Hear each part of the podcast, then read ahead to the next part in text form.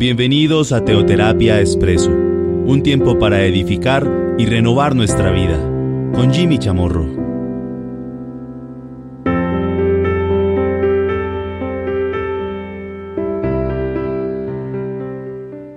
Un buen día para todos. Bienvenidos a Teoterapia Expreso, nuestro espacio de cada domingo.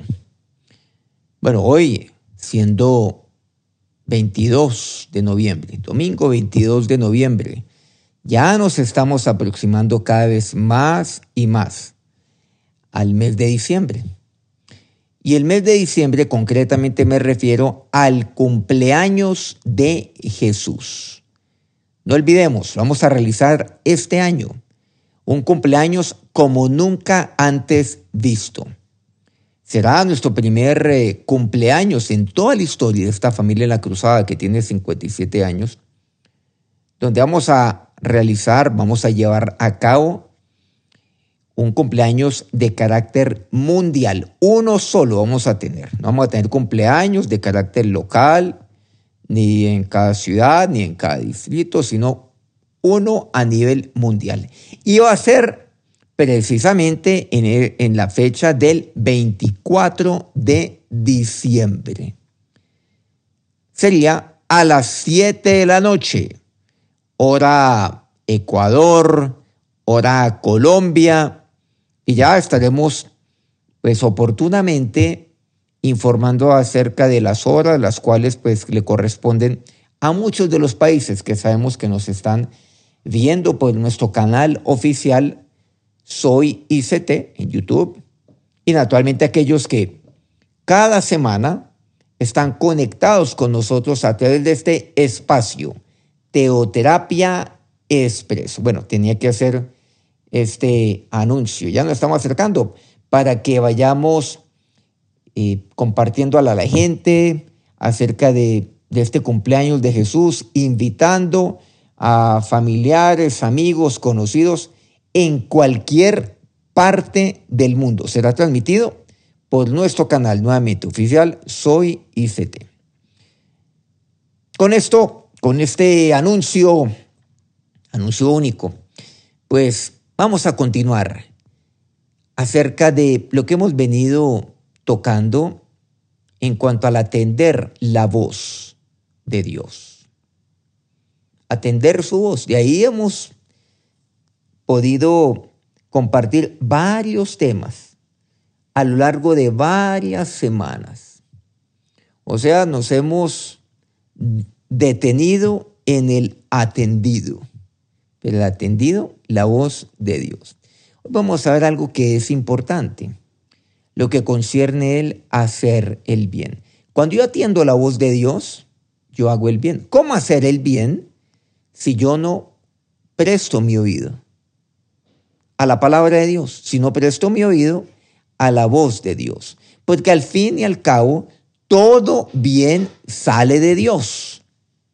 Todo el bien. Entonces yo el bien he de aprenderlo de alguien. Y uno lo aprende. No solamente oyendo, sino también viendo. Seguramente usted ve a, ha visto a sus padres, ha visto a su mamá ha visto a otras personas cómo hacen el bien y, y de allí pues tiene un estándar o tiene un parámetro para hacer el bien. Ha leído, ha oído. Pero aquí hay, aquí hay alguien que es Dios, a quien he de atender su voz para poder hacer el bien. Y no solamente eso, sino que yo he visto el bien ¿En quién lo he visto? Más y mejor que en cualquiera. Pues en Cristo. Porque no olvidemos que Él estuvo aquí en medio nuestro. ¿Y qué vino Él aquí?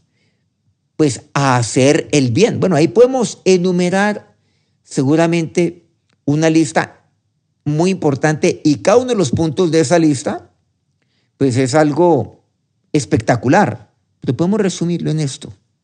¿A qué vino Jesús? Hacer el bien. Pero continuemos entonces con lo que hemos venido compartiendo. No olvidemos atender la voz de Dios. Nos hemos ido a jueces 16, 17, inclusive hemos ido más allá, volvimos a jueces 2. Recordemos lo que compartimos la semana pasada. ¿Por qué habéis hecho esto? Esa es la pregunta que Dios nos formula. Ahí compartimos un poco en Génesis 3, Génesis 4, el tema obviamente de Caín, bueno, también el tema de Adán, de Eva, concerniente a por qué habéis hecho esto. Llegamos hasta Génesis 4. Pero continuemos ahora con Génesis 5. Y en Génesis 5 encontramos pues ya la descendencia de Set. Recordemos que Adán y Eva tuvieron como hijos a Caín y Abel. La palabra Dios dice que después tuvieron muchos hijos y muchas hijas. Pero concretamente hay uno que es Set.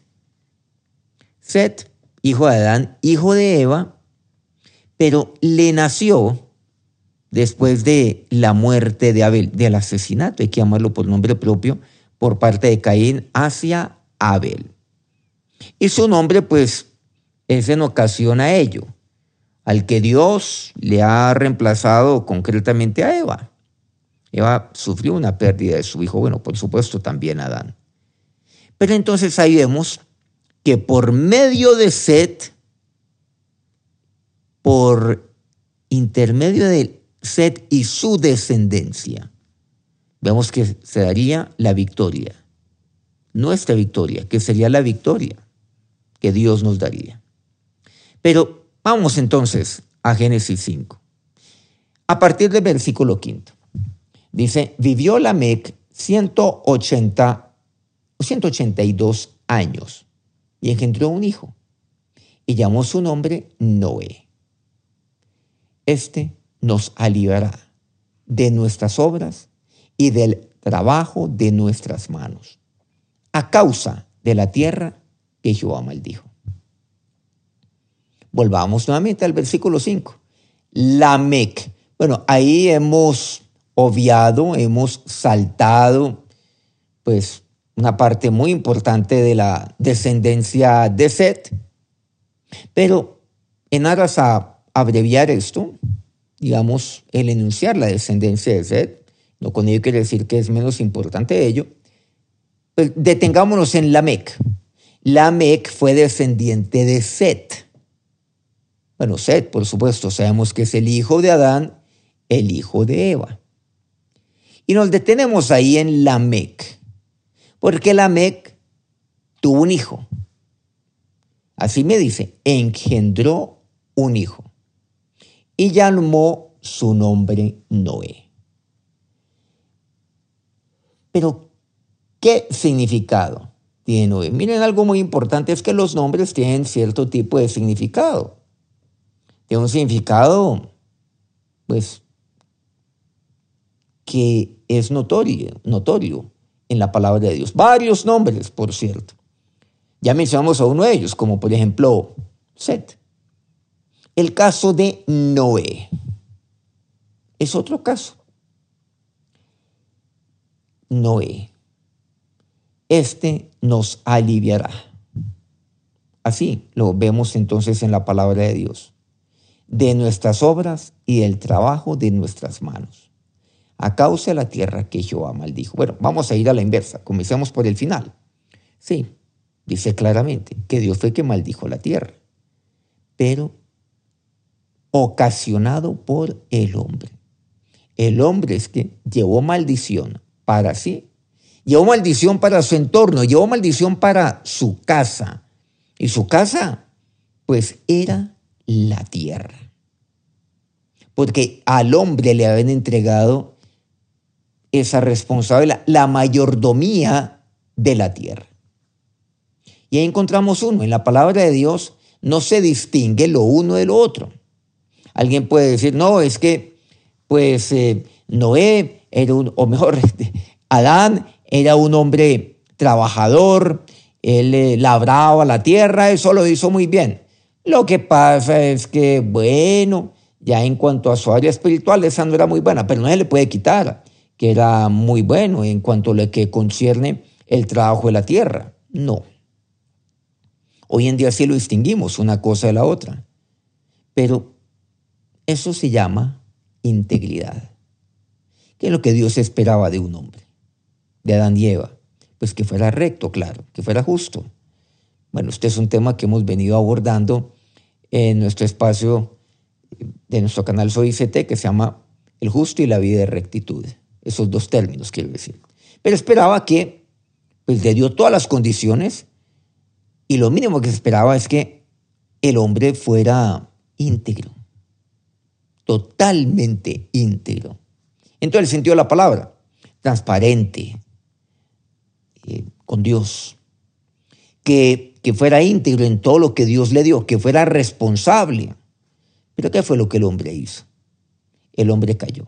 Entonces ya cuando, cuando ya viene la caída del hombre, con ocasión de su caída espiritual, ya viene entonces también el alma se desorbita totalmente, como que pierde la órbita.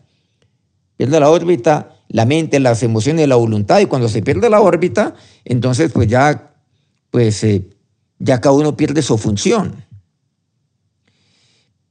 Pero también vemos que, claro, ahí está el cuerpo del hombre.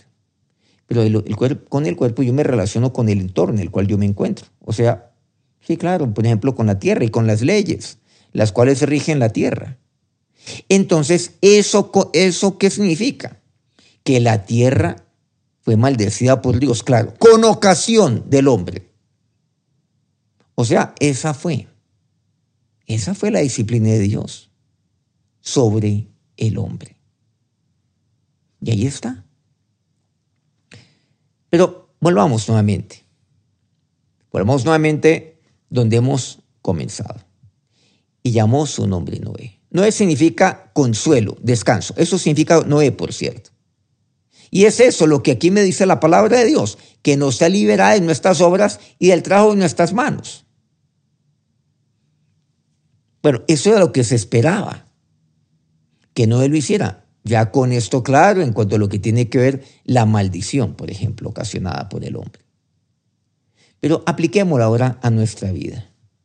Este nos se libera de nuestras obras y del trabajo de nuestras manos. A causa de la tierra que Jehová maldijo. Ahora hay que aclarar un punto. Muchos dicen que el trabajo es una maldición del hombre o una maldición que Dios trajo sobre el hombre. No, el trabajo no. No, no lo es.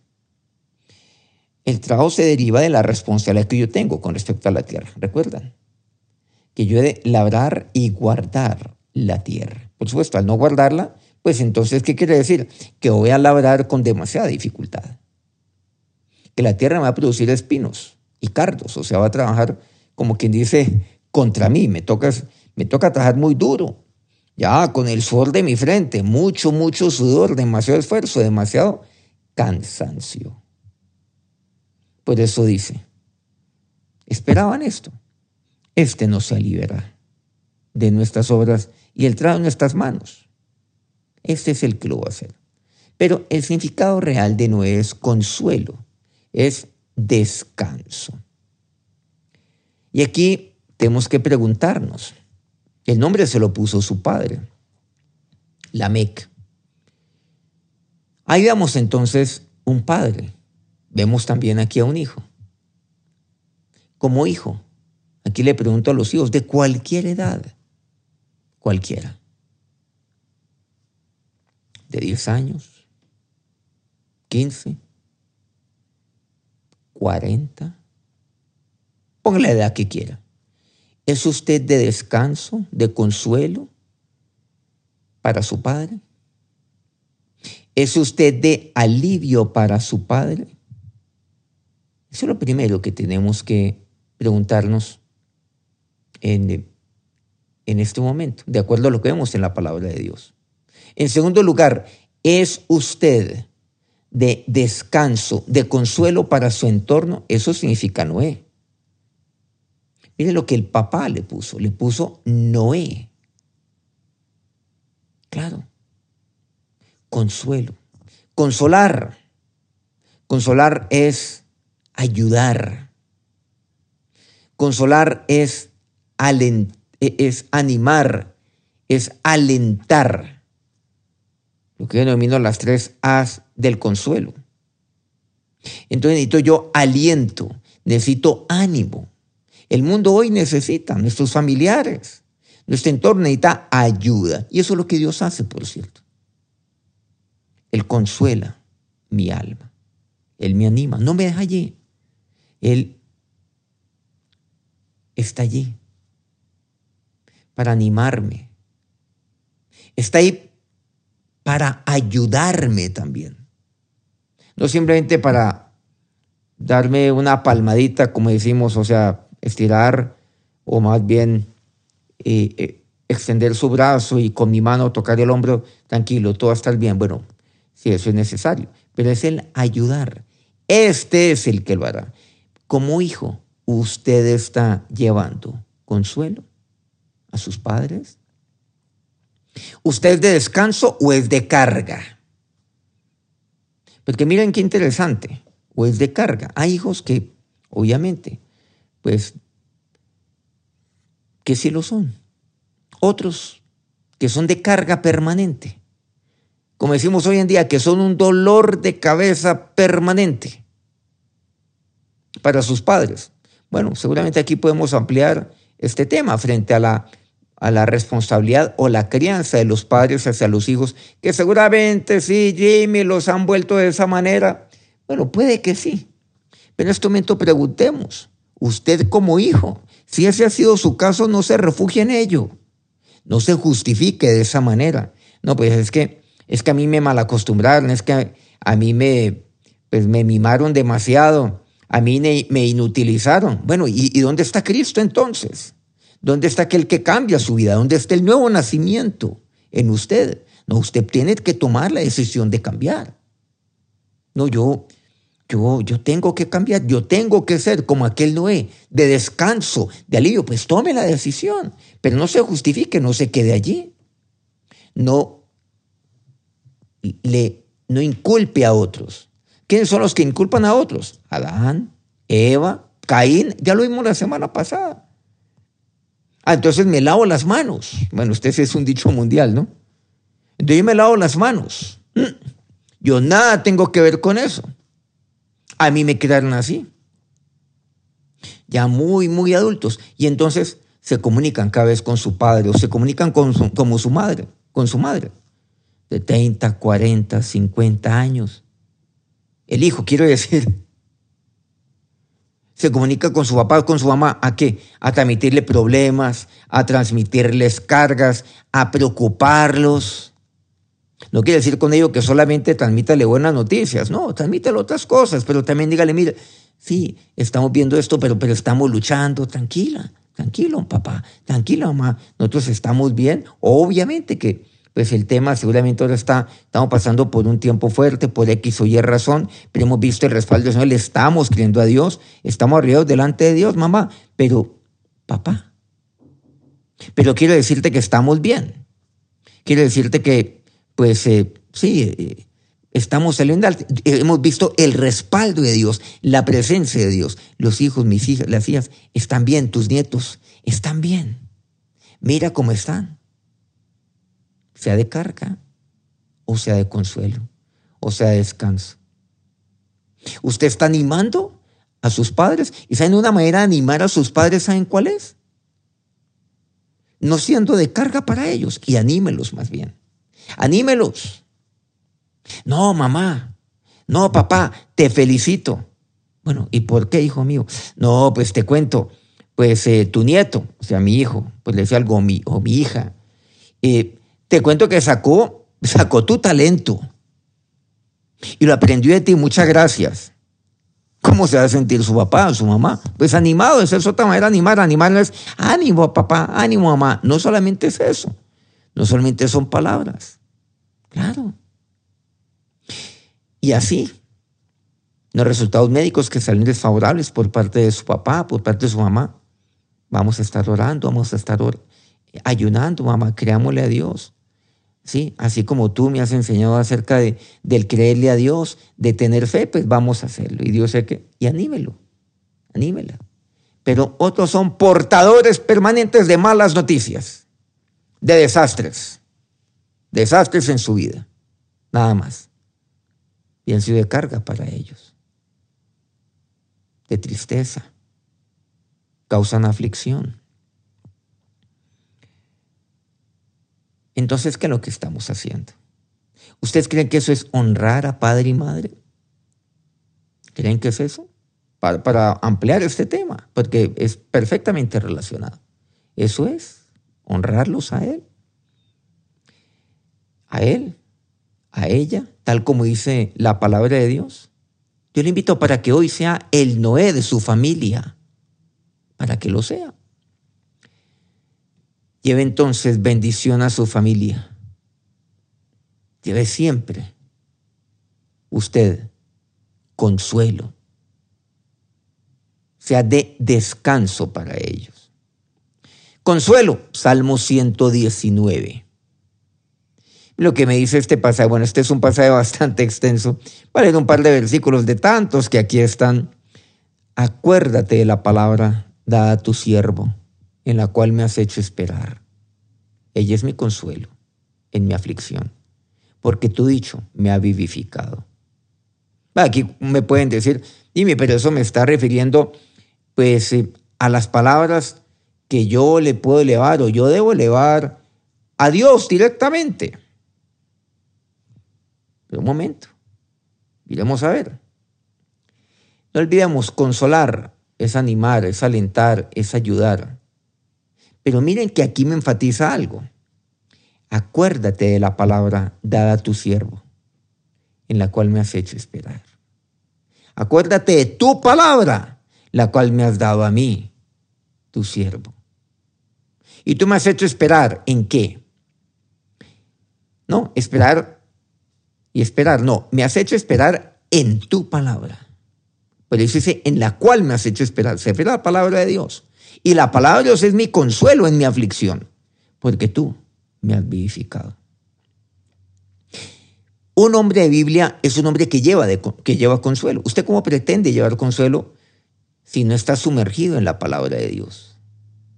Si usted no está consagrada a la palabra de Dios. ¿Cómo pretende hacerlo? Entonces, ¿de dónde va, ¿de dónde va usted a consolar? ¿Cómo va a animar a usted? ¿Usted va a animar con sus palabras o con la palabra de Dios?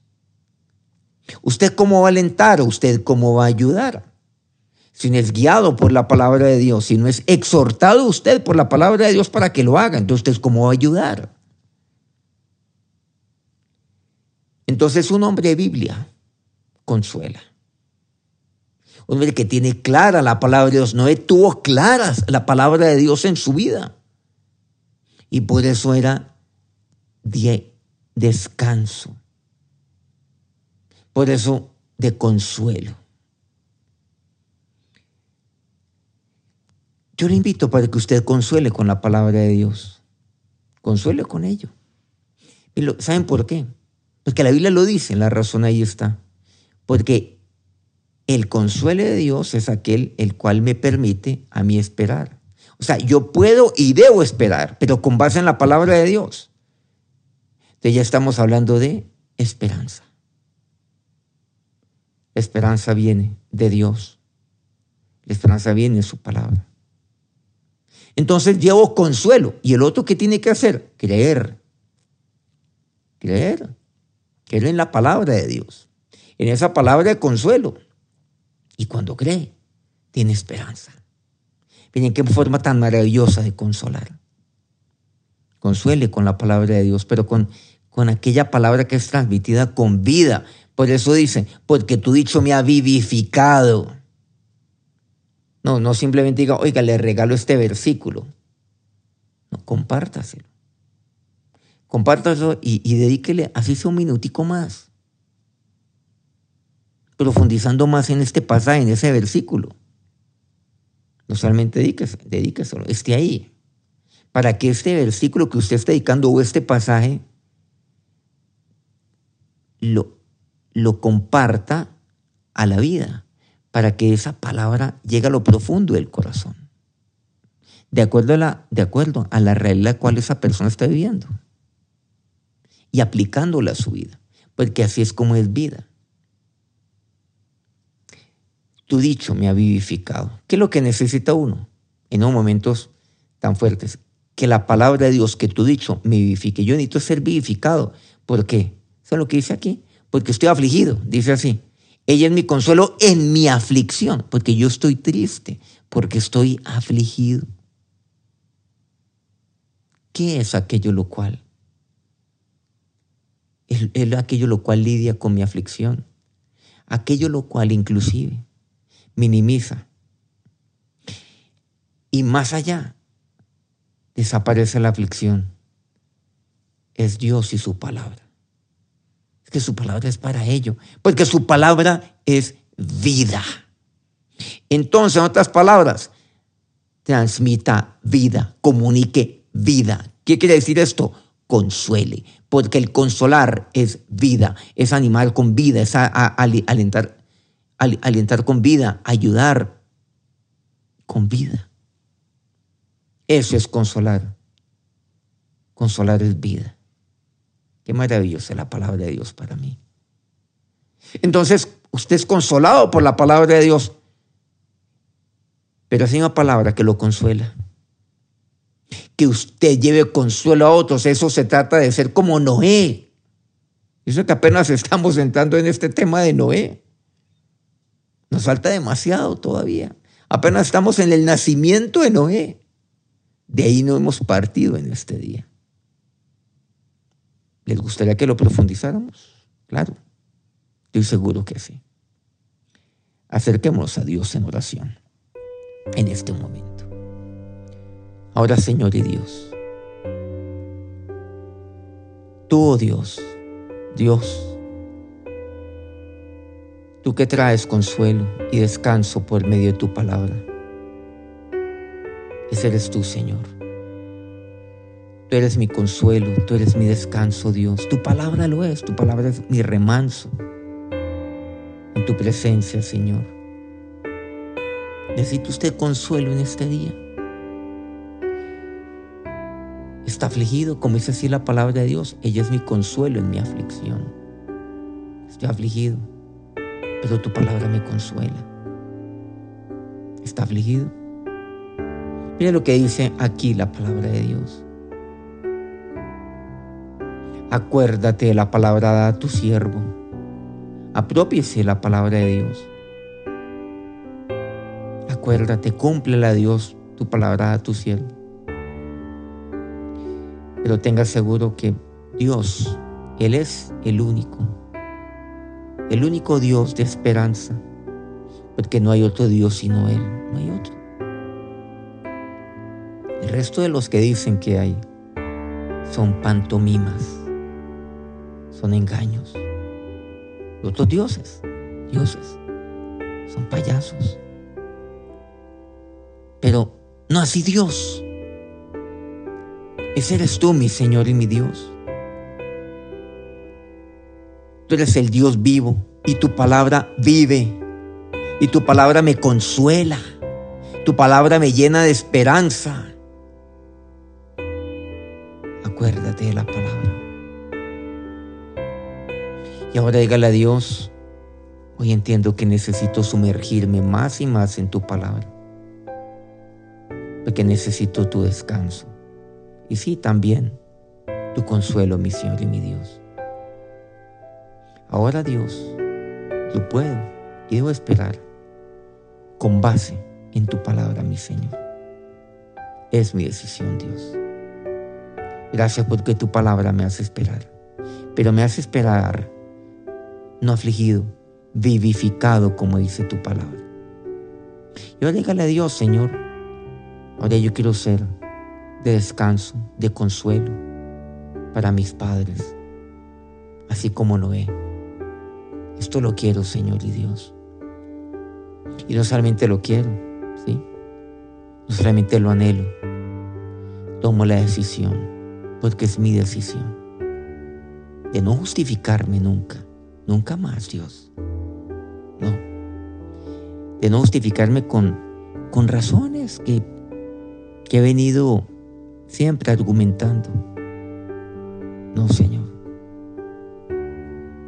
Tomo la decisión de ser de descanso, de consuelo, de alivio, así como tú y tu palabra lo han sido para mí. Ahora Dios, Dios de amor, Dios de consuelo, que tu bendición recaiga sobre cada uno de estos tus hijos en este día y siempre. Amén. Dios los bendiga. Continuamos entonces con esto que estamos iniciando, bueno, vamos continuando con el atender la voz de Dios, pero con esto que hemos estado iniciando que tiene que ver con el tema de Noé. No olvidemos, 24 de diciembre, 7 a la noche hora Colombia, nuestro gran cumpleaños de Jesús, un cumpleaños nunca antes visto. Dios lo bendiga.